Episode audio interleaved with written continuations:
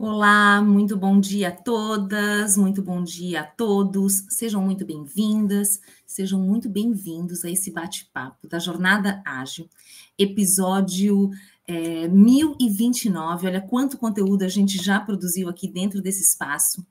E hoje a gente vai falar sobre a importância da mentoria para empreendedores. Eu trago aqui comigo para esse bate-papo José Esteves, que é um, um mentor espetacular. A gente está junto dentro do Salto Aceleradora. Bom dia, José, tudo bem? Bom dia, Gisele. É um grande prazer estar aqui com você. Bom dia a todos que estão aí na audiência, nos diferentes, eh, nas diferentes plataformas dessa transmissão. Vai ser um prazer enorme poder estar conversando um pouquinho com vocês sobre esse tema que é tão importante nessa época em que a gente está falando sobre empreender e inovar. Maravilha. Uh, e antes que a gente comece o nosso bate-papo, eu vou fazer a minha audiodescrição e depois, na sequência, eu peço que você faça também. Eu sou uma mulher com a pele clara, eu tenho os cabelos crespos um pouco abaixo do ombro, eles são da, da cor é, cinza escuro, tenho os olhos verdes, eu estou usando um óculos com aro é, retangular na cor vermelha, tenho um lencinho na cabeça para segurar um pouco né, o, o meu cabelo e a minha franja, uso brincos de pérola, um batom vermelho, eu tenho um sorriso bem grande, então quando né? Acabo sorrindo, vai de orelha a orelha. Atrás de mim eu tenho uma parede que ela é, é acinzentada, mais um azul acinzentado. Tem alguns objetos, uma planta, uma luminária, um quadro, uh, outros quadros pequenos e um globo uh, com uma poltrona também. Então, esse é o ambiente onde eu estou. Esteves, é contigo. Olá, muito bom dia a todos. Eu sou José Esteves, é, eu sou um cidadão né, do gênero masculino, é, da cor branca na certidão, mas com uma tez mais amorenada. Estou é, é, vestindo uma camisa branca, né, é, de é, gola social, e um blazer cinza por cima da camisa. Eu uso óculos, né, é, no estilo retangular, como a Gisele, mas com uma cor de metal.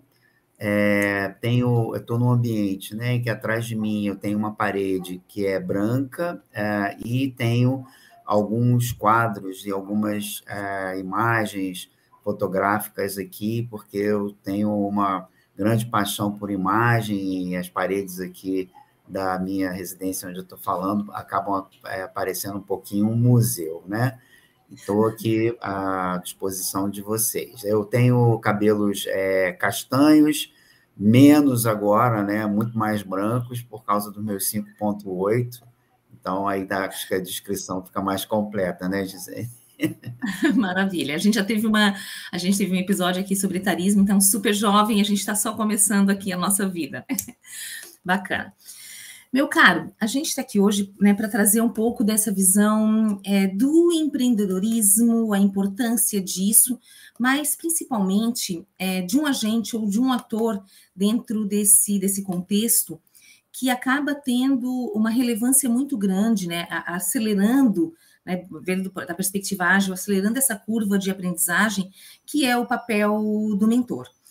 Uh, às vezes, né, o empreendedor né, acha que vai dar conta sozinho ou que é, domina muito, às vezes, tecnicamente determinado assunto e, e, quer empreender ou quer tocar um negócio nesse sentido.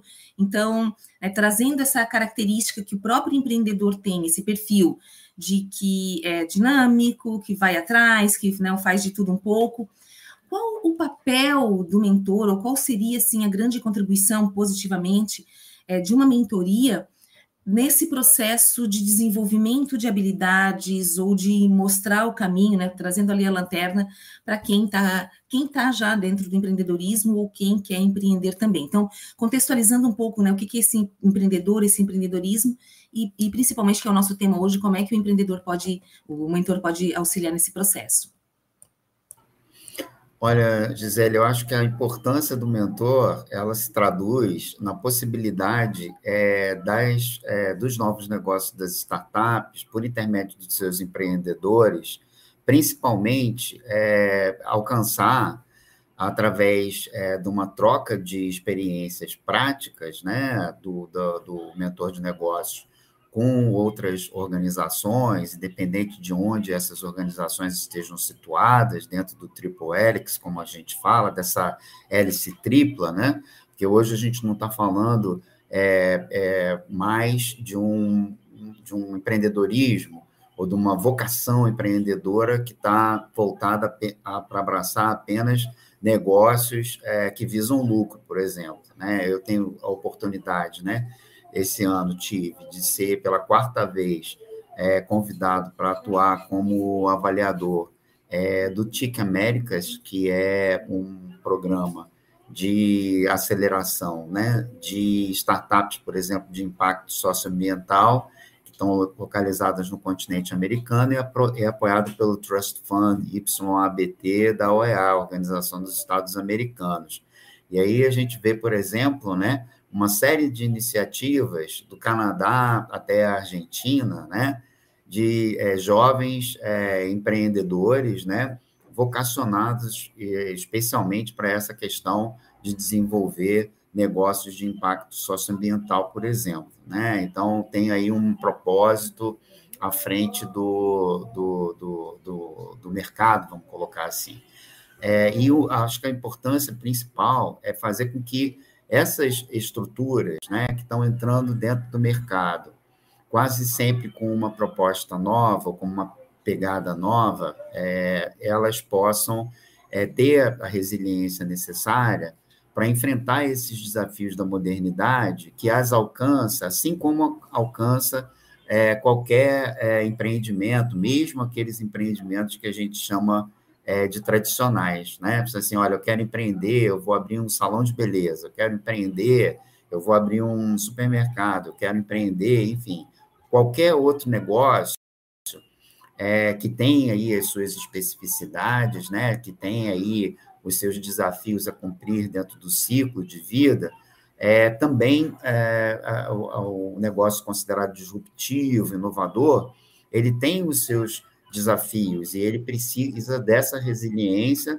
para continuar dentro do ciclo, desde o momento em que ele é uma ideia, que está num, num, processo de ideação, uhum. onde se está pensando em construir ainda um modelo, é, de a possibilidade de levar isso como uma solução para o mercado, seja qual for o mercado, né? De fazer com que é, os seus empreendedores é, obtenham a capacidade necessária para entender é, muito a respeito de algo que às vezes é, tem um ineditismo, que traz um ineditismo, e que no, uhum. no primeiro momento você não consegue nem fazer uma comparação, assim, olha, essa solução que eu estou trazendo sobre a forma de um produto, sobre a forma de um serviço, ela ela está ocupando de repente um espaço que é um espaço novo. E aí você precisa, inclusive, dessa experiência da mentoria, é, exatamente para que você possa entender como é que se dá, a, por exemplo, a capacitação, né,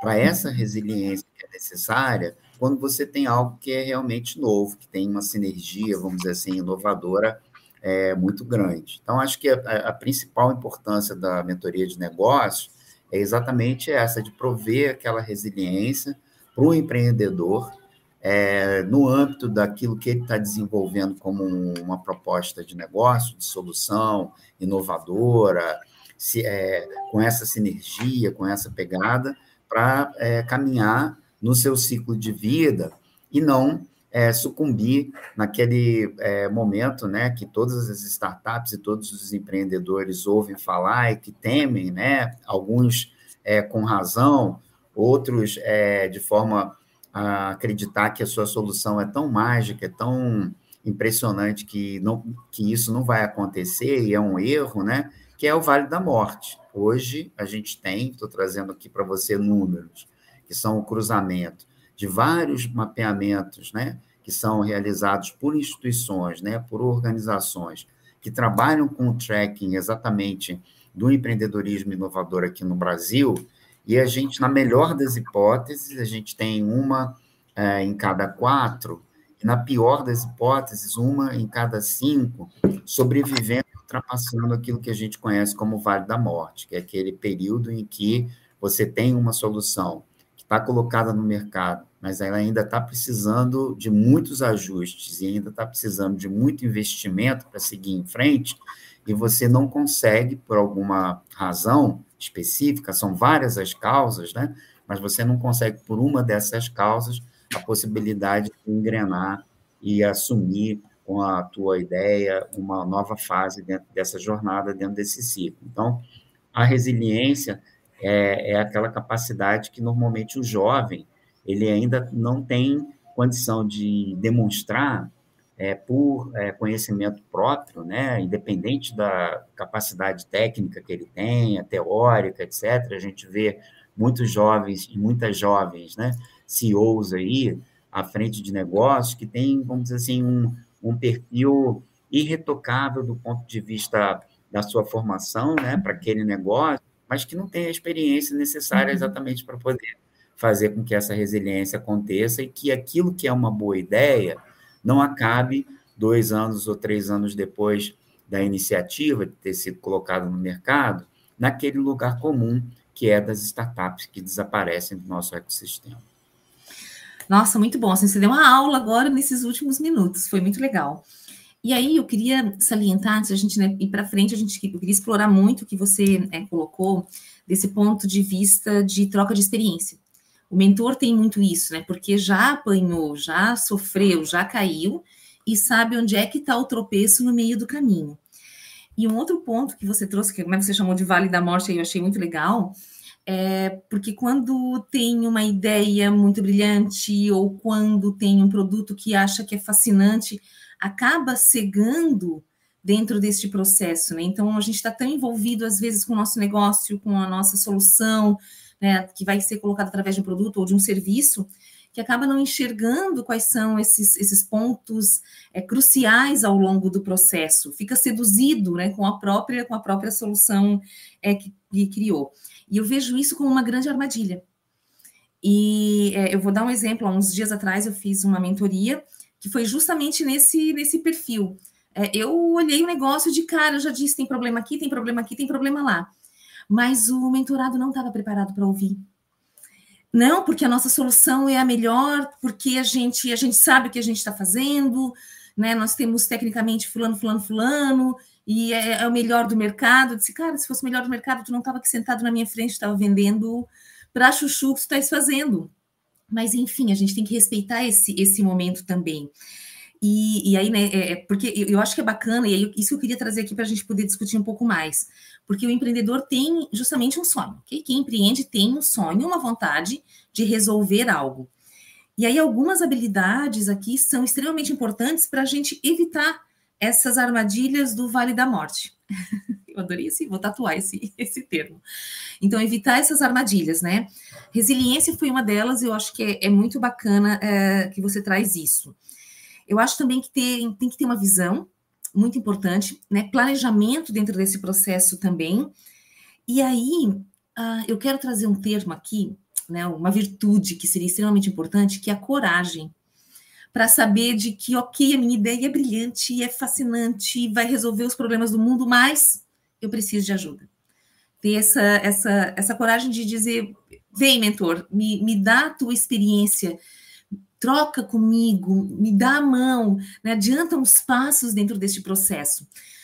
É fácil isso? Isso, né? A gente consegue ter mentorados com essas coragens ou a gente ainda né, cai naquela, naquela questão de que não tem. É o mercado é que está errado, a minha solução é perfeita, o mercado é que não está pronto ainda para aquilo que eu tenho que apresentar. É, eu, eu, queria colocar, o, o Gisele, que essa sua fala ela é irretocável né, de, todos, de todos os ângulos que a gente observa.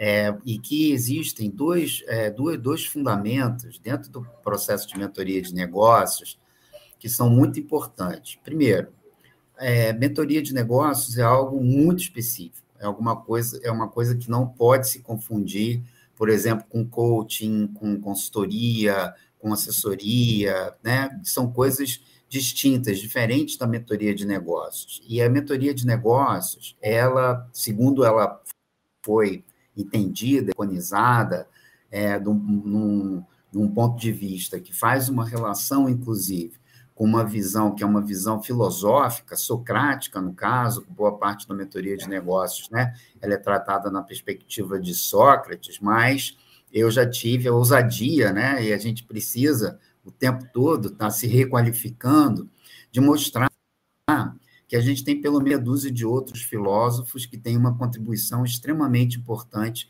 para a mentoria de negócios. Quer dizer, essa é uma primeira questão. E uma segunda questão, eu acho que é aquela que está relacionando a capacidade que o mentor tem de obter, junto ao mentorado, aquela sinergia que é necessária para que se alcance um estágio de equilíbrio, é, é, principalmente de equilíbrio emocional. É, hoje, quando a gente está é, falando é, naquele que seria, por exemplo, o primeiro ano da, que a gente poderia dizer que é o primeiro ano da, do pós-pandemia da Covid-19, que foi o ano de 2023, porque é entre 2020, quando iniciou lá em fevereiro, numa cidadezinha é, da China, pequena para os padrões chineses, né, chamada Wuhan, até o final de 2022, do ano passado, a gente veio colecionando uma série de impactos, né? E, como consequência desses impactos, os reflexos em praticamente todos os ambientes de negócio que a gente possa imaginar, inclusive e principalmente em alguns ambientes que nem de negócios são. É, a gente pensa, por exemplo, né, no, na Covid, a gente imagina, por exemplo, o vetor da saúde, o impacto no, na área de saúde ou de empreendimento na área de saúde, a gente vê as perspectivas foram positivas do ponto de vista da gente poder acelerar a criação de soluções que ajudaram a lidar com, com a pandemia em proporções globais, como nunca a gente havia visto, inclusive porque agora a gente vive uma era que é essa era da modernidade, né? da estrada digital, da internet, das TICs, né? das tecnologias de informação e comunicação. Então, a gente pôde, ao contrário dos nossos ancestrais, que enfrentaram lá a gripe espanhola, por exemplo, que foi uma catástrofe global e que é, é, culminou é, em milhões de mortes no mundo inteiro, né? A gente teve a oportunidade de ver a Covid acontecer do início até o fim, com o desenvolvimento da vacina, etc., né? Ao vivo e em tempo real. Ah, então, fosse, se fôssemos jovenzinhos, né? Ou fôssemos mais sêniores, a gente per percebia que a gente estava de frente para algo que ia impactar. Então, você tem, por exemplo, a área da saúde, né? Uma coisa positiva, a, a uma doença que acelera a capacidade de você produzir alternativas para combater essa doença e para melhorar, né? A, a, diferentes aspectos que estão relacionados à área da saúde. A gente teve, inclusive, o boom das health techs, etc., nesse período. É, e, no outro lado, você tem é, todos os profissionais que estão na linha de frente da saúde sofrendo os impactos de algo que não se conhecia e não se podia tratar é, fora daquilo que a gente entendia como convencional, até que muito tempo depois, e, e, é claro que muito tempo depois, porque a gente perdeu muita gente no mundo inteiro, né, como consequência da Covid, mas um tempo dez vezes menor do que a gente levaria no passado para desenvolver uma vacina que foi uma solução. Então, movido por todo esse aparato que a gente tem nos dias de hoje, a gente teve condição de enfrentar isso, mas o impacto foi gigante. Na área da educação, por exemplo, né, que é uma área que eu atuo, eh, que tem uma conexão umbilical, a gente, segundo a Unesco, teve um bilhão e meio de alunos fora das salas de aula ao longo de praticamente um ano e meio direto, né? E os impactos disso a gente nem consegue medir de verdade, que se relacionam com processos de aprendizagem, em que alguns é, especialistas dizem que no mundo considerado mais desenvolvido, nos países da OCDE, etc., esse impacto varia entre quatro e seis meses de atraso nos processos de aprendizagem, e aqui no Brasil, por exemplo, alguns especialistas, esses mesmos especialistas né, que estão estudando isso, falam que o impacto chega já a quatro anos. Então, a gente precisa é, é, engrenar é, dentro da área de educação, é, com o impacto que foi gerado né, ao longo de dois anos, dois anos e pouco que a gente teve, que foram um é, período mais crítico da Covid, a gente vai precisar de quatro anos para poder voltar aquele ponto inicial que nós estávamos lá em fevereiro de 2020. Então, essa questão eu trago para poder refletir sobre algo que é a, a impossibilidade né, da gente lidar com uma, um, um mentorado que ele não tem o equilíbrio emocional para entender né, que o papel do mentor de negócios é o, o papel de alguém que está ali exatamente para poder é, é, é, elaborar ideias sobre possíveis cenários que ele dificilmente, com a pouca experiência que tem, né, na sua trajetória, tem condição de construir, apesar de é, ser formado, pós-graduado por uma universidade de primeira linha, etc., né, de ter desenvolvido alguma coisa que é original, que é inédita. Do outro lado, né, no, no oposto, a gente, estou usando uma lei da física que diz né, toda força que caminha né, num, num determinado sentido, com uma determinada intensidade, e a gente tem uma outra força, né, no sentido contrário, em igual intensidade, a gente também tem os mentores que pararam no tempo e no espaço, e acreditam que mentorar, é, principalmente numa época que a gente está vivendo, de dois acrônimos, né, que estão se entrelaçando, um que é o VUCA e o outro que é o BANI, numa época extremamente volátil, extremamente veloz, extremamente complexa, né? Que a experiência que foi adquirida ao longo da sua trajetória profissional, ela é por si só suficiente para que você possa ocupar uma cadeira de mentor de negócios e tá orientando, né? Esses é, é, mais jovens, ou até sêniores, porque agora a gente ficava imaginando que inovar era uma coisa para jovenzinho, e eu me vejo que, por exemplo, sendo a ruptura e a quebra desse paradigma, né? Quer dizer, com todas as iniciativas, você que está mergulhada também no mesmo universo, acabei de fazer no ano passado, né, de finalizar o meu pós-doutorado em inovação para sustentabilidade organizacional pelo PPAD da PUC do Paraná, né, com o desenvolvimento do framework ESG, que é exatamente para poder trabalhar algo que tem a ver com esse espírito de modernidade que a gente quer, não apenas para a ambiência dos negócios, mas para todos os ecossistemas que se relacionam com a questão do, do empreendedorismo inovador, etc., estejam eles em que é, pá estiverem dessa hélice tripla. Então, é necessário que a gente alcance o equilíbrio entre mentor e mentorado, é, na perspectiva de que o mentorado tem que entender e estar disposto à mentoria de negócio de alguém que tem uma experiência vivida, né? mesmo que não seja específica, é, em relação àquilo que ele desenvolveu, que está apresentando como solução, e a gente precisa ter um mentor né, que não é hermético, que não está fechado em copas no seu próprio conhecimento, que às vezes, inclusive, está bem atrasado, né? quando a gente fala, eu estou falando de um assunto aqui que você domina também, que é o ESG, se a gente fizer aqui um quiz, né, e a gente aplicar é, no, ecossistema, e muitos mentores que a gente vê ao nosso lado, a gente vai ver, por exemplo, que eles são incapazes de responder da maneira mais apropriada aquilo que a gente está colocando como pergunta. E aí, a, a melhor questão e a melhor ação a ser feita é, é, é entender que essa disposição ela é condição sine qua non para que o processo de mentoria de negócios aconteça. E você, como mentor mais experiente, você experiência, inclusive, bastante, Gisele, é, sabe que são coisas que a gente precisa avaliar, porque o não, às vezes, que a gente dá no processo de mentoria, né, é muito mais positivo do que o sim. Porque senão eu vou é, mesmo aos trancos e barrancos, né, mesmo com todas essas adversidades que eu estou é, sentindo, né, com todas essas colocações contrárias do meu mentorado, eu vou seguir em frente porque eu tenho disposição de ajudar. A, a, a mentoria de negócios, ela tem um quê de sacerdote, né, mas a gente não é sacerdote.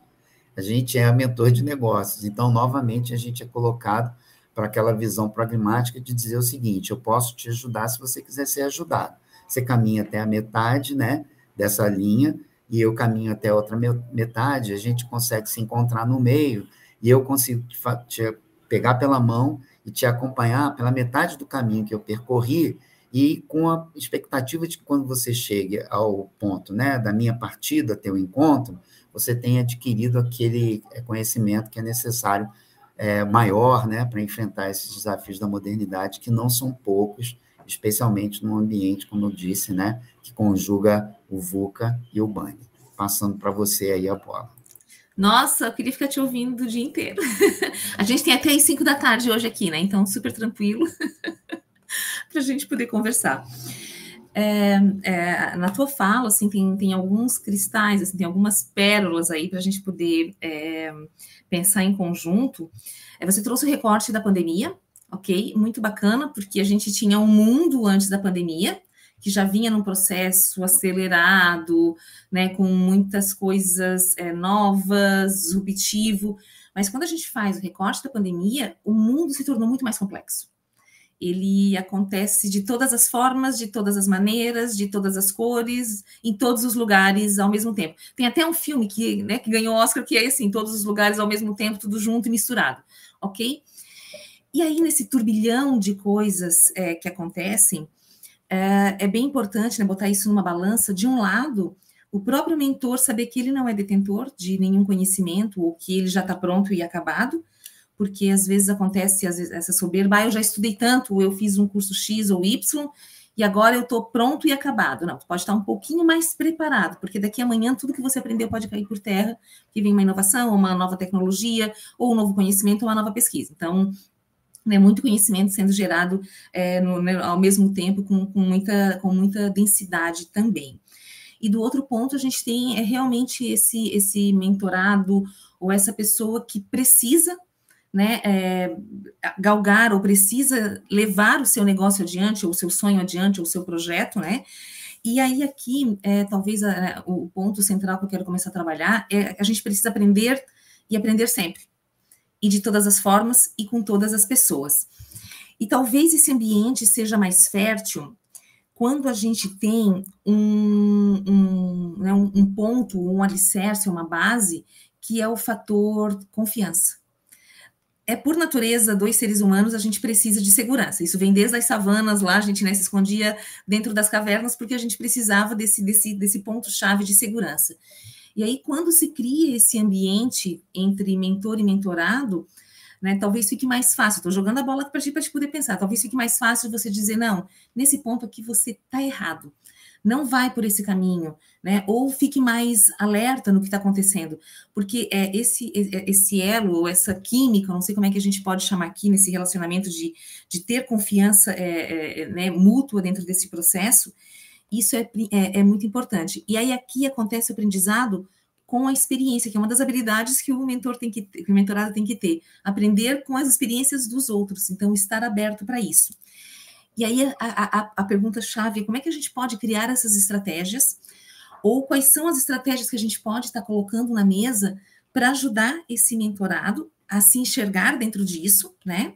De saber que ele não está não tá arrasando com aquela solução dele. Até a solução pode ser boa, mas ainda tem um, né, um longo caminho para a gente chegar aí. E principalmente tomar decisões mais assertivas, que eu acho que aqui é um ponto crucial dentro de uma mentoria de negócios, né? Jogar a lanterna para que se tome é, decisões mais assertivas.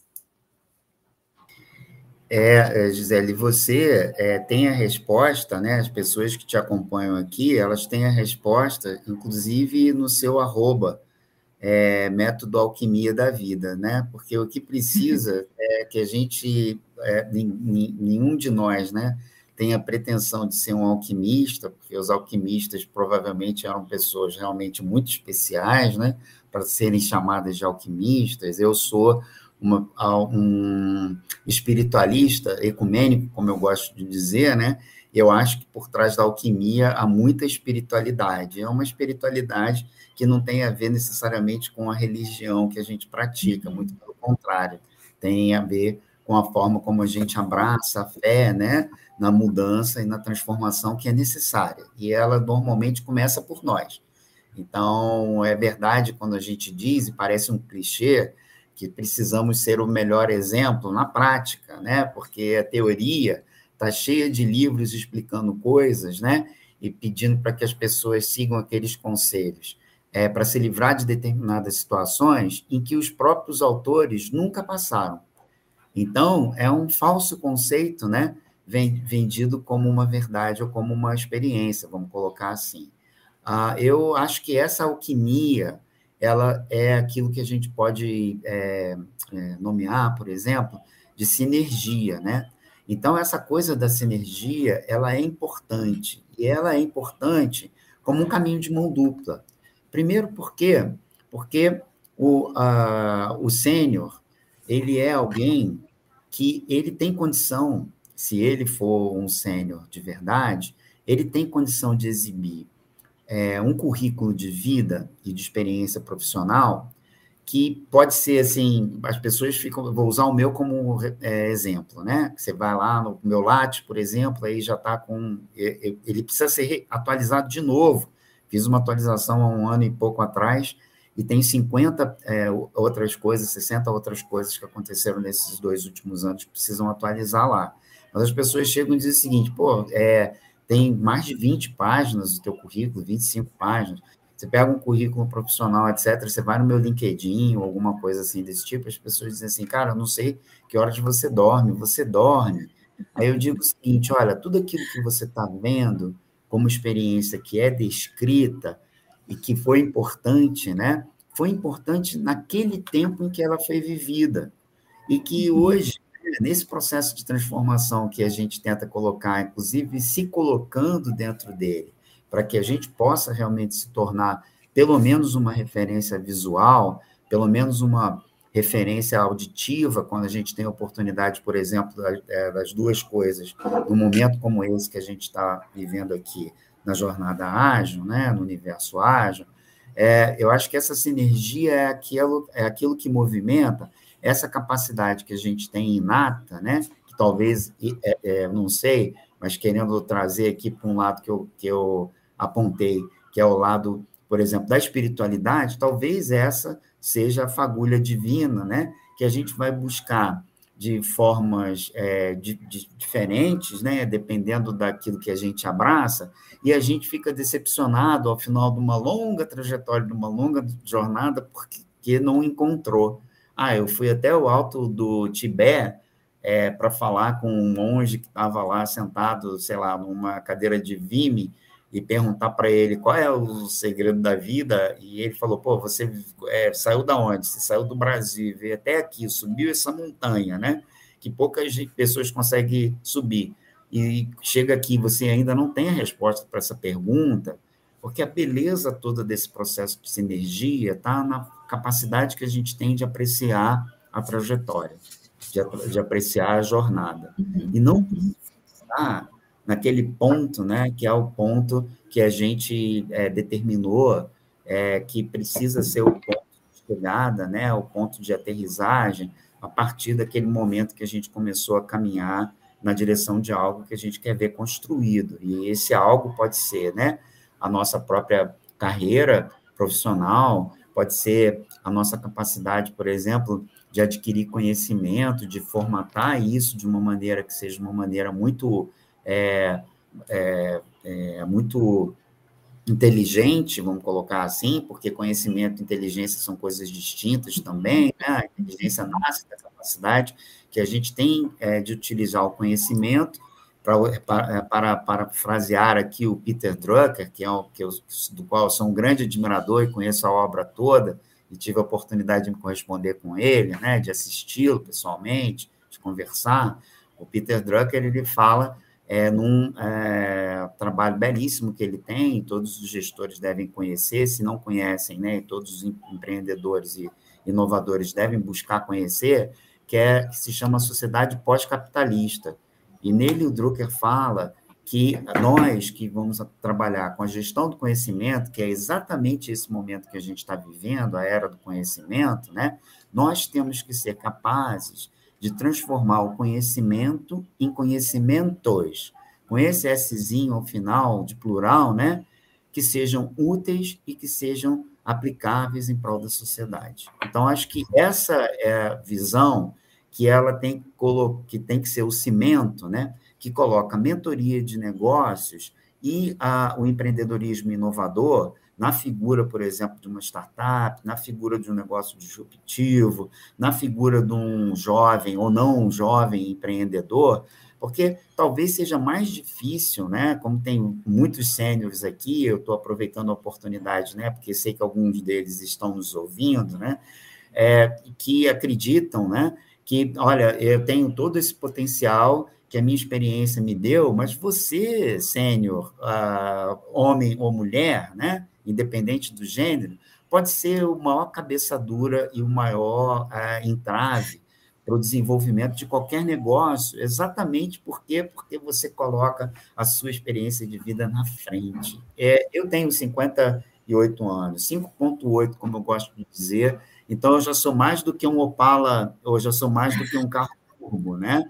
Então, é, eu, eu, o que, que é, eu tenho que tentar entender como solução, inclusive, para poder estar sentado numa mesa é, em que eu estou ali conversando né, com é, jovens ou não jovens que são empreendedores e inovadores. A capacidade né, de requalificar esse conhecimento e transformar esse conhecimento, né, que em algum momento foi útil, é, estágio de vida em que eu me encontrava, naquela empresa, naquela organização, etc.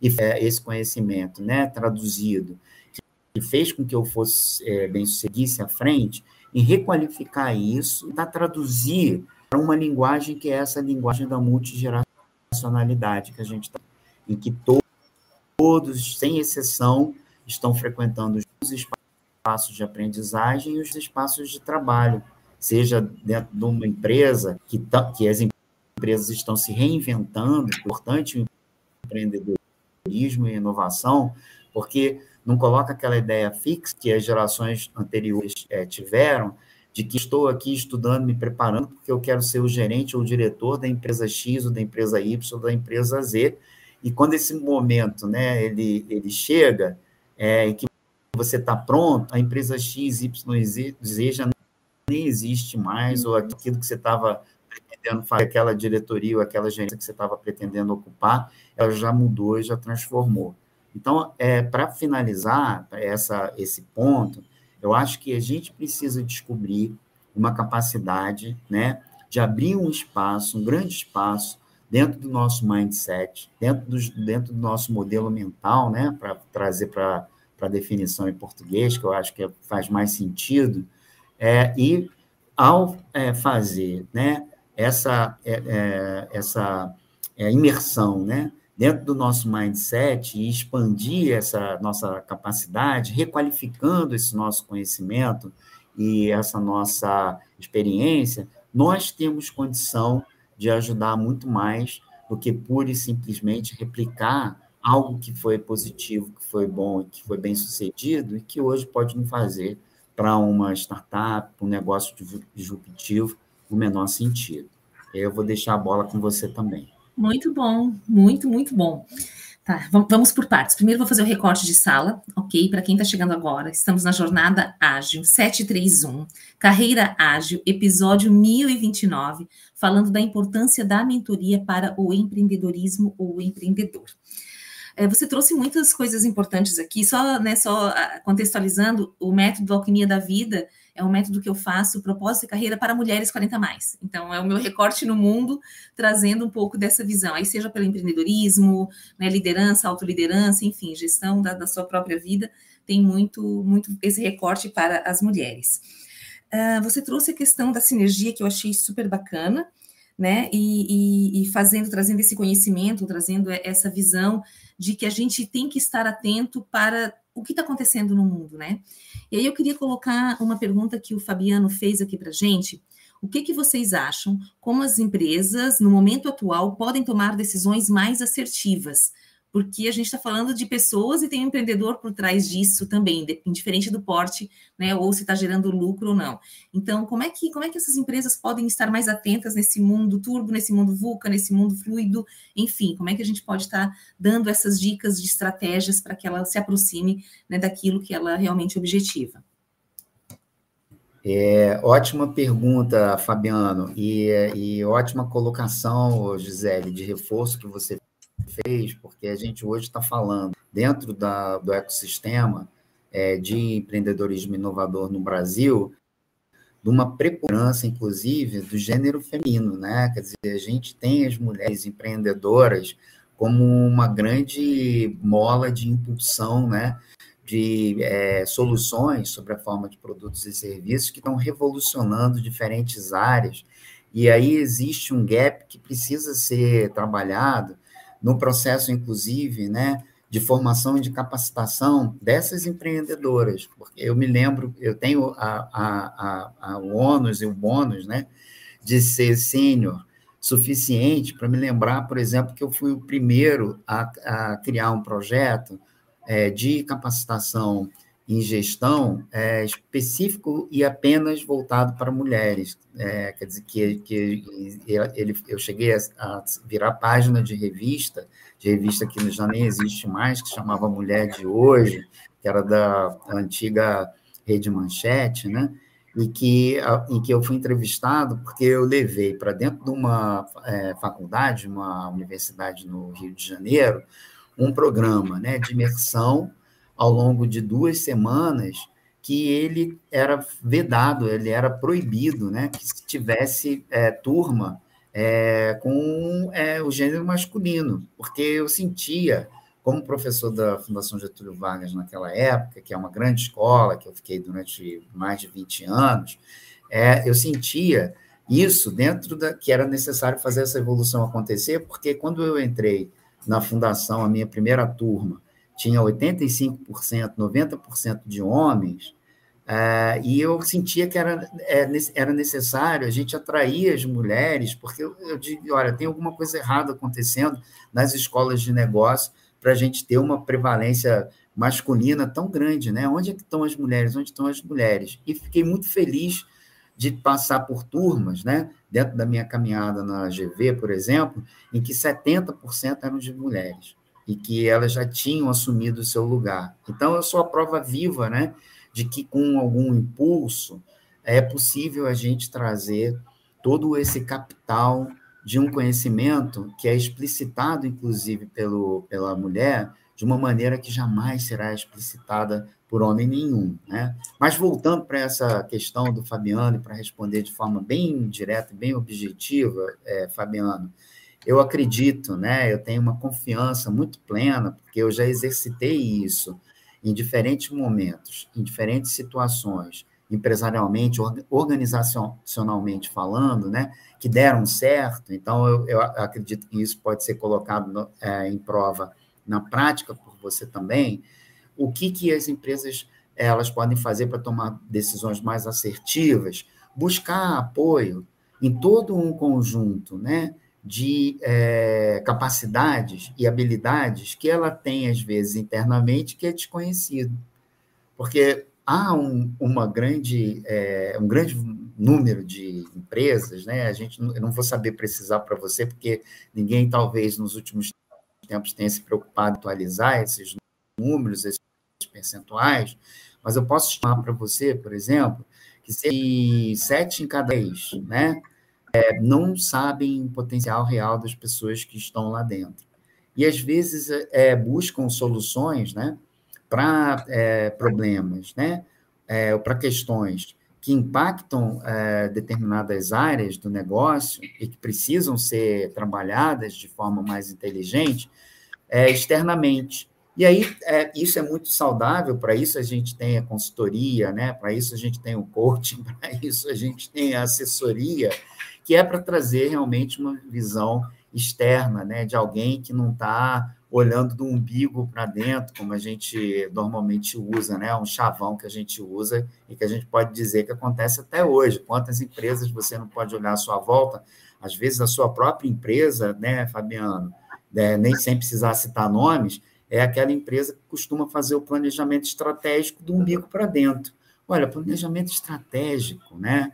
É, planos de negócios, feito do umbigo para dentro, precisa ser feito a partir do momento em que você consegue oxigenar as pessoas que participam desse planejamento. Se forem as mesmas pessoas, exatamente as mesmas pessoas, que ao longo dos últimos tempos têm participado do plano estratégico, fatalmente, né, você está dentro de um ciclo viciado, né? E que ele precisa ser é, é, trazido para um ciclo que a gente chama de virtuoso, em que a gente abre, né? Como a gente gosta de dizer, eu que sou um holista, né? De carteirinha, um humanista, etc. E que a gente, eu já falei aqui que não, não pode ser hermético. Por que não pode ser hermético? Porque a ideia de um círculo fechado é a ideia de um círculo morto. Inclusive, quando a gente fecha, né?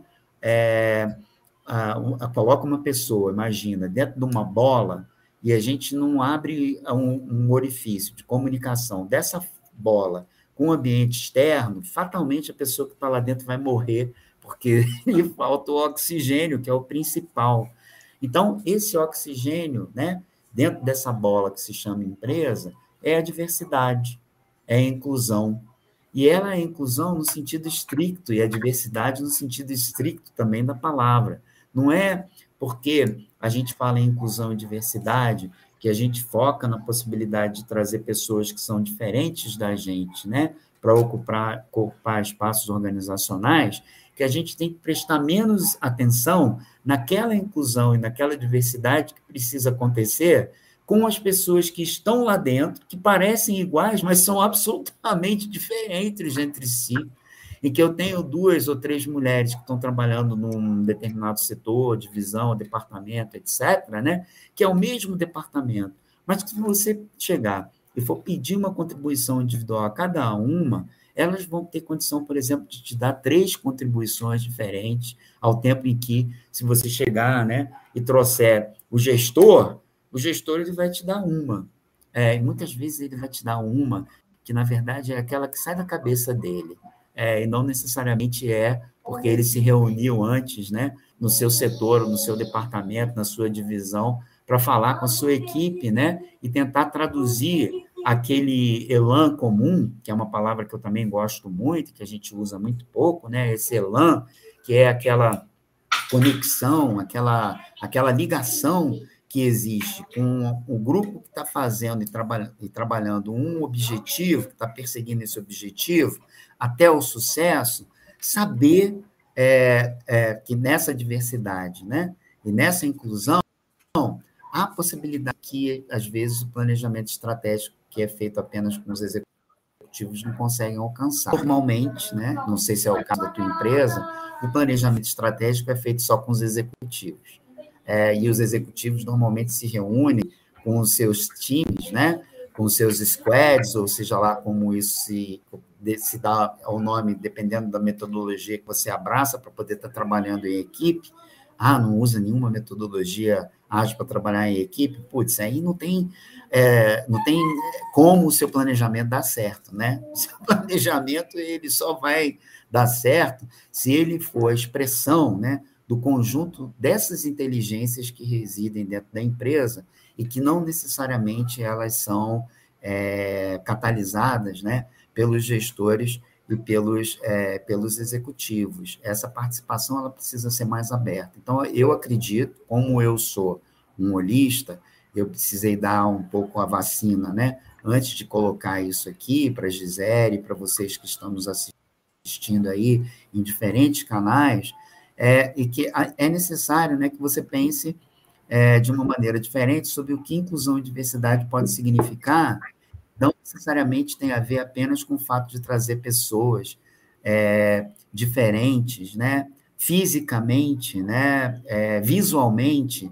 daquelas que você tem dentro da sua empresa. Às vezes você segrega, né, é, é, já tendo as pessoas que são aparentemente iguais, exatamente porque você não parte do pressuposto que não existe igual. E a gente, a gente, não é, é, é, certamente igual. Eu não sou igual a você, Fabiano, você não é igual a Gisele, a Gisele não é igual a mim. Então, esse é o conceito do holismo, né? a capacidade que a gente tem de criar essas aberturas e oxigenar. E a partir do momento em que a empresa, né, no planejamento, ela oxigena nessa direção, a possibilidade dela ser assertiva, não estou dizendo para você que é 100% garantido, porque a gente não tem condição de dar essa garantia, né? mas eu tenho certeza absoluta que, em termos de assertividade, ela vai ganhar e vai ganhar muito. Vou deixar a bola aqui com a Gisele um pouco também. Maravilhoso. Eu quero, eu quero te pedir licença para trazer o universo SG aqui, para a gente botar nome aos bois. Posso? Toda essa explicação que você trouxe aqui foi muito legal, e o que a gente chama dentro do ESG é dupla materialidade. É uma, né, um nome bonito, é um nome pomposo, mas o que, que significa? Foi exatamente essa sua explicação que você fez aqui. É, qual é o impacto da empresa no mundo e qual é o impacto do mundo na empresa a partir dessa perspectiva, e aí você trouxe muito, né, de oxigenar, de ter visão mais ampla, de entender o que está acontecendo, estar ouvindo o que o mercado quer, qual é o caminho que você está tendo, olhar para dentro, dentro dos seus processos, isso faz sentido com o que está acontecendo lá fora? Ou como é que está acontecendo lá fora vai impactar realmente dentro de cada elemento desse? E aí tem um nome mais bonito ainda, quando a gente começa a ter essa perspectiva, ou essa, eu vou chamar de expansão da consciência corporativa, ok? A gente traz um, um termo que foi lançado na década de 70 pelo Fórum Econômico Mundial, ok? Carl Schwab, ok? E aí agora, foi em 2020, 2021, ele refez, ele repaginou, que é o que ele chama de capitalismo por stakeholders. Ou seja, a empresa não precisa, não deve ficar só olhando para o seu umbigo, fazendo as suas próprias coisas, falando com as mesmas pessoas. E você trouxe muito bem a questão da diversidade. Gente, o mundo é diverso. Se você não está vendo diversidade onde você trabalha, onde você frequenta, dentro né, do seu, dos seus círculos, você está na bolha. Então tem que furar essa bolha. E a empresa, né, ou o empreendedor, ele tem que desenvolver essa visão olhando para todas as esferas. Hoje em dia não tem, ah, os stakeholders são as minhas partes interessadas. Gente, hoje existem multi-stakeholders. Praticamente o planeta Terra é o nosso stakeholder, seja do ponto de vista das pessoas que habitam ali, ou o impacto que tem é, dentro dessa, dessa natureza também. E aí traz aquele contexto da nova economia que a gente estava falando lá, lá atrás, dessa importância desse novo empreendedor, dessa nova visão nesse mundo cada vez mais complexo, que a gente tem que aprender sempre e aprender é, com todo mundo. E aí eu vou provocar. a gente tem cinco minutinhos, mas eu vou te provocar para a gente poder falar. É, eu acho que entra muito aqui essa visão desse empreendedor, ou essa mudança de mentalidade, ou mindset que você trouxe aqui também, o Esteves, que foi assim perfeito, é, trabalhando com essa questão dessa responsabilidade socioambiental dessa empresa ou desse negócio que ele está gerindo, porque não existe um negócio espacial, ele está alocado em algum ambiente. E aí essa visão dessa dupla materialidade, né, ou essa, ou essa perspectiva é extremamente importante. Então eu queria que você falasse um pouco dessa visão de futuro, ou dessas ferramentas, ou de, dessas habilidades que vão ajudar, além de tudo que a gente já conversou aqui hoje, como é que a gente pode trazer, a, a, através da lupa do ESG, porque agora virou moda, e tudo que você falou foi exatamente isso, né? O que a gente tem trazido é, é pensar realmente nessa nesse, nesse novo momento do mundo, ou nesse preparo desse empreendedor para viver neste novo momento, nesse mundo diverso que está aí. Joguei uma pimenta para ti. Não, e essa e pimenta, é, Gisele, eu vou dizer uma coisa, é, é importante, porque a gente tá, é, que atua com a visão ESG, com, essa, com a visão de um framework que leva em consideração que a empresa ela tem um papel para além daquilo que é a possibilidade de obter lucro, né? É, com um produto ou com um serviço que está trazendo para o consumidor, ou até de, por exemplo, algumas empresas que são muito grandes, né? Ou empresas que são muito pequenas, no caso do Brasil, inclusive, elas são a maioria, fala de pequenas empresas, a gente está falando de 75, algo em torno de 70, 75% das empresas que existem, dos CNPJs que estão aqui, né? para que a gente possa trazer essa é, conversa para a base, né, para equalizar o entendimento, é, é, a gente está é, falando da habilidade dela gerar emprego. Aí fala assim, ah, então o papel social da, emprega, da empresa é continuar vendendo produtos e serviços para gerar emprego. Peraí, é, né, não, não adianta chegar para uma empresa de telecom, de telefonia, e dizer o seguinte: qual o seu papel social? Aí a empresa te responder assim, através do gerente de relações, ou do diretor de relações, ou do vice-presidente de relações institucionais ou de marketing, etc. Nosso papel é levar a possibilidade de você se comunicar com o outro às suas mãos por intermédio do celular ou da linha que a gente habilita. A missão da não, parede. Não, Parece a missão que está lá colada na parede. É, não é, porque se, se confunde com a, aquilo que, que é a tua expectativa de lucro, né? material, financeiro, pecuniário, etc., não tem esse valor todo. E aí eu acho que vale a pena, Gisele, falar para você é, duas coisas que eu acredito que são importantes dentro desse processo é, e que tem a ver com o fato da, da, do que a gente está vivendo nos dias de hoje. Quando você vê, por exemplo, por que, e pergunta por que mentoria de negócios, aí a gente precisa dizer porque as empresas, as startups, elas falham e elas falham muito, né? E tem várias razões para elas não serem bem-sucedidas estrategicamente falando, né? quando a gente coloca essas questões, coisas que vão desde coisas que vão desde a incapacidade que elas têm, por exemplo, em obter capital, quando elas estão querendo é, lançar, né, é, um produto ou um serviço que é realmente novo, né, e diz o seguinte, ah, mas eu tenho uma ideia aqui que é fantástica, mas as pessoas elas não se sentem ah, é, em condições de investir agora, o que está errado? Está errado da forma, às vezes, como você está pedindo, né? É, e o que você está pedindo, é, não, não encontra, né?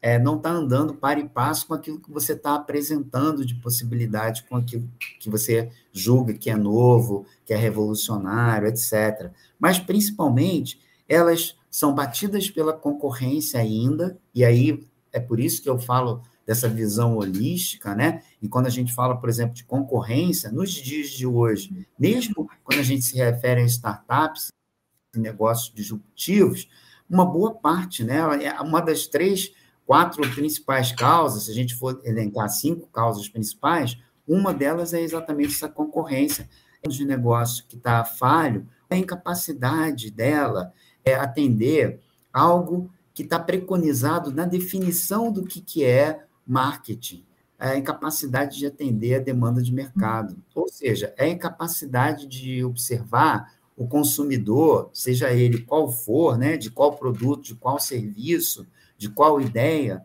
como um elemento de orientação para a tomada de decisão é, estratégica da empresa. E aí tem, acho que, algumas questões para poder alinhar muito rapidamente. É necessário que a gente comece a discutir ou rediscutir num cenário BANI, por exemplo, né, que a mentoria ela oferece uma visão estratégica. Ela vai uhum. ajudar a, a vocês, empreendedores, a vocês, é, gestores, a vocês, decision makers, a compreenderem exatamente essa complexidade e essa incerteza. Né? A, a mentoria de negócios ela pode oferecer, por exemplo, aprendizado contínuo, porque esse nosso ecossistema de inovação, especialmente o ecossistema de inovação no Brasil, está em processo constante de evolução. E a mentoria de negócio ela tem condição de promover você para um estágio, né, para esse estágio, que eu chamo de aprendizagem significativa. O que, é aprendizagem significativa? Gente, eu até empreendi, criei né, o, o, o For Mentor, né, que é exatamente uma plataforma, né, uma, uma, é, é, que vai se transformar mais cedo ou mais tarde numa startup, para levar essa é, aprendizagem significativa e mentoria de negócios, mas vai auxiliar principalmente o que o aprendizado contínuo. O, o, os, vocês, empreendedores, a se manterem atualizados, a serem capazes de se adaptar a essas mudanças que são cada vez mais rápidas, cada vez mais velozes, aprimorar as habilidades que vocês têm de gestão e de liderança. É, o que, que a mentoria de negócio pode fazer nos dias atuais, Gisele? Pode é, no ambiente VUCA, que a gente usa como exemplo, né, pode é, formatar aquilo que a gente chama de networking estratégico, né, ajudar uh, o empreendedor, né, o inovador, na construção dessas redes de relacionamento, que é uma condição sine qua non, é essencial. Você não é o, o produto inovador ou serviço inovador que você está trazendo para o mercado, você é o conjunto de conexões né, que você tem condição de habilitar para fazer com que esse produto ou esse serviço é, inovador ele tenha o reconhecimento necessário. Não há nada pior do que uma boa ideia trazida num momento ruim. E é necessário que você entenda o, quais são os aspectos que podem impactar negativamente uma boa ideia, para que você não entre nesse clube que eu costumo dizer que existe, né, de empreendedores e de inovadores frustrados. É importante a mentoria de negócios, principalmente para você poder, inclusive, fazer a resolução desses desafios, que são desafios mais complexos. E, olha, resolução de desafio complexo é uma das habilidades, das três principais, que é demandada no mundo VUCA e no mundo BANI. Né? Com a mentoria de negócios, você pode abordar desafios de uma forma mais específica, de uma maneira mais eficaz, né? Porque ser eficiente não é necessariamente ser eficaz. Você precisa conjugar, né, eficiência com eficácia. E os mentores eles vão ter essa condição, os mentores de negócio vão ter condição de oferecer para você uma orientação mais prática, compartilhando experiências, é, fornecendo, por exemplo, soluções que sejam baseadas em casos que são casos reais, experiências já vividas, etc. Depois, a questão da gestão de mudanças. A capacidade que você tem, por exemplo, de se adaptar é fundamental quando a gente está vivendo é, um, um, mundo bunny.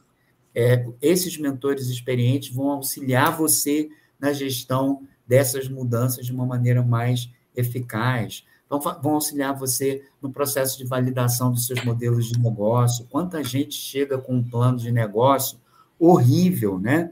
num momento que está fazendo pitch, num desses vários hacks ou num desses vários processos, né, programas de aceleração que eu e você estamos trabalhando num momento como esse. E principalmente, eu acho, fundamentalmente, essa questão do suporte emocional, é, que é a, a uma pessoa mais senior, ela tem condição de ensinar, ou tem condição, pelo menos, de mostrar para você demonstrar para você, porque tudo se dá através da prática, né? Não adianta eu dizer que sou emocionalmente equilibrado e que sou uma pessoa que você pode utilizar como um calço para poder alcançar também a, o seu equilíbrio emocional, porque o, o processo de decidir num ambiente complexo e veloz e rápido causa instabilidade emocional.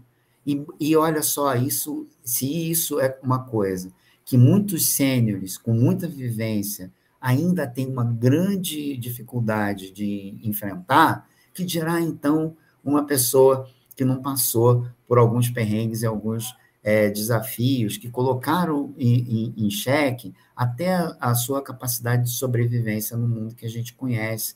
Porque se o currículo da Gisele certamente tem 10 páginas, 15 páginas de experiências, essas experiências que são trazidas para o currículo da Gisele, essas experiências que são trazidas para o meu currículo, elas reforçam aquilo que foi o positivo das uhum. experiências. E eu falando por mim, Gisele, você pode falar por você depois, digo para vocês, se vocês acham 15 páginas, 20 páginas do meu currículo é algo muito extenso e, sei lá, extraordinário, revolucionário, peçam para mim o currículo das más experiências, das coisas que não deram certo, que não deram o resultado que eu gostaria que tivessem dado, ele vai ter 5, 10 vezes mais de tamanho. Então, isso é o normal. A gente tem que ter condição né, de extrair no erro a possibilidade né, do acerto melhor é, num é, momento futuro da nossa vida. E vocês que estão iniciando, principalmente, empreendendo né, e inovando agora, é, tem condição de levar isso né, como um toque, né, como um insight, vamos colocar no termo que as pessoas gostam de ouvir, né, que significa a mesma coisa, o insight né, é o toque. Quando a gente diz o seguinte, olha, vou te dar um toque. Fica bonito, fica bonito, fica chique. É, que não é físico, eu estou compartilhando com você um insight, né? Assim, olha, na minha, no meu entendimento, né, na minha perspectiva, o meu alcance, é mais ou menos isso e isso. Então, essas são coisas que eu considero que são importantes e que eu acho que talvez agreguem também valor a essas perguntas, né? Como, a, como essa pergunta, por exemplo, que o Fabiano fez a respeito de tomar a decisão é, mais assertiva, em que eu coloquei, por exemplo, inclusão e diversidade. A gente precisa olhar para a inclusão e para a diversidade, inclusive e diversamente daquele, daquela, daquele entendimento que a gente tem, que é o entendimento que a grande maioria tem. Quer dizer assim, olha, é incluir, ser inclusive, ser diverso, é trazer alguém que é diferente de mim, é alguém que não parece comigo no espelho. Olha, vou dizer uma coisa aqui com 100% de probabilidade de acerto. Nenhuma pessoa que está do seu lado, é, na sua equipe, na sua empresa, parece com você. Ela tem o seu plano de vida, né? É, que foi é, gerado num útero diferente do seu, que foi cortado, né? É, o cordão umbilical no momento é, diferente do seu, num lugar do tempo e do espaço diferente do seu, ela não é, mesmo que tenha a mesma formação, mesmo que tenha a mesma pós-graduação, mesmo que fale os mesmos idiomas, mesmo que esteja envolvido no mesmo projeto de trabalho, não é igual a você, é uma pessoa diferente. Então, a gente precisa dessa inclusão e dessa diversidade também, e fortalecer cada vez mais essa diversidade e essa inclusão que significa trazer realmente pessoas que não são parecidas com a gente e que a gente erradamente coloca como pessoas, né, que são é, pessoas é, diferentes. Elas não são diferentes. Nós somos indiferentes a ela. E a gente precisa, de uma vez por todas, enterrar esse câncer corporativo, que é o câncer da indiferença que é ele o responsável né, por matar muito boas ideias sobre a forma de produtos e serviços, muito mais do que as condições adversas que a gente sabe que a gente ainda vai enfrentar nos anos que estão para vir. Porque o futuro é uma incógnita, né? Mas se a gente tiver essa diversidade e essa inclusão nos nossos modelos de planejamento, e se a gente tiver aberto, né, o nosso modelo mental para essa sinergia, é, para essa habilidade que é possível obter de um relacionamento entre mentoria de negócios né, e mentorado em negócios, esse ciclo ele nunca se fecha, nunca se torna hermético novamente, e a gente vai fazer questão de que ele seja o mais holístico, mais oxigenado possível. Estou retornando a bola para você, viu, Gisele? Maravilhoso, é tudo que eu tenho para dizer. Nossa, que bate-papo incrível, quanto aprendizado, passou rápido demais. A gente tem coisa aqui para ficar falando mais uns dois dias, assim, foi muito gostoso. Aprendi muito contigo, a tua visão, né, a tua energia, a tua serenidade, trouxe assim realmente uma perspectiva maravilhosa para essa semana, começando a semana com um bate-papo incrível. Meu caro, te agradeço demais, né, vocês desse convite de estar aqui nessa comunidade conversando com a gente sobre um tema tão bacana, tão importante, ainda mais na virada de ano, quem quer se né, programar para o ano que vem, projetar novos novos é, projetos, então realmente assim é que tenha que tenha degustado cada palavra e aprendido muito contigo. Muito, muito obrigada de verdade pela tua disponibilidade, pelo teu aceite de estar aqui conosco. Eu agradeço demais o convite, né? E vindo de você, que é uma pessoa que está fazendo esses mergulhos, principalmente nessa visão da inovação organizacional por intermédio do ESG, principalmente nessa visão de fortalecer as competências e as habilidades, algumas que são natas até das é, mulheres empreendedoras e inovadoras que a gente tem dentro do nosso ecossistema é, e que estão agora nos assistindo, né? E que será realmente sempre é, mais interessante, né? Para vocês olharem uma referência, né? E, olh e olharem um, uma trilha de aprendizagem para ser seguida de alguém que, como vocês, né? Teve a experiência das dificuldades, de enfrentar os desafios dentro desse ambiente que a gente vive, do ecossistema de inovação, que, que, que, que é, Oxalá, graças a Deus, a Buda, a Jesus e a, e a todos os santos e anjos, né? Está se modificando, né? E está trazendo a figura da mulher, a figura da empreendedora, da inovadora, para o centro do processo de discussão e de decisão das boas ideias, dos bons negócios, né? É muito importante vocês estarem conectados a alguém como a, a nossa querida Gisele Batista. Eu tenho nossa. muito a agradecer muito é, queria convidar vocês né, a conhecer um pouquinho mais desse trabalho é, no LinkedIn. A Gisele depois ela vai é, poder passar, né? E deixar um guia, um, um link aqui para vocês, e, e ao longo da expectativa de duração desse programa, que praticamente vai ser infinita daqui para frente, vocês vão estar ligados em outros estágios dele, mas também é visitar www.exponentiales, exponentiales com x, né, .com.br, porque essa é a EdTech que eu é, criei, né, com um propósito de vida que eu acho muito bacana, que é diminuir o gap entre o sistema público e privado, né, dando oportunidade de modelos de aprendizagem significativa. Para quem tem menos condição de fazer isso acontecer, diminuir esse gap desse, de, que existe entre educação pública e educação privada, e que nele eu faço várias coisas. E aí, através do Exponentialis, você tem um bom track, né, de track, tracking, né, de possibilidades de poder estar se conectando comigo e, de, e ver se de alguma forma eu tenho condição de somar e contribuir, como a própria Gisele Batista, no seu arroba método alquimia da vida, né, que vocês já estão seguindo há algum tempo. Então, o meu arroba é arroba JL Esteves, né, tudo junto, JL de José Luiz, JL Esteves, é 2012, é, se você tiver lá no Instagram, é, você vai é, poder estar conectado comigo é, aí também. A Gisele já colocou aqui para vocês, né? Então, eu estou à disposição, a Gisele, para poder contribuir a qualquer momento, né? Somar e contribuir mais com vocês e à disposição de vocês que tiveram a paciência para estar aqui, né? Nessa oportunidade, nesse bate-papo tão gostoso para mim é, e tão é, é, caminho de mão dupla de aprendizado como foi esse com a Gisele Batista. Muito obrigado, Gisele. Nossa, a gente que te agradece. Muito, muito obrigada. Obrigada a você, obrigada a todos e todas que acompanharam a gente aqui. E segundou. Beijo, pessoal. Muito obrigada. Bom início de semana a todos.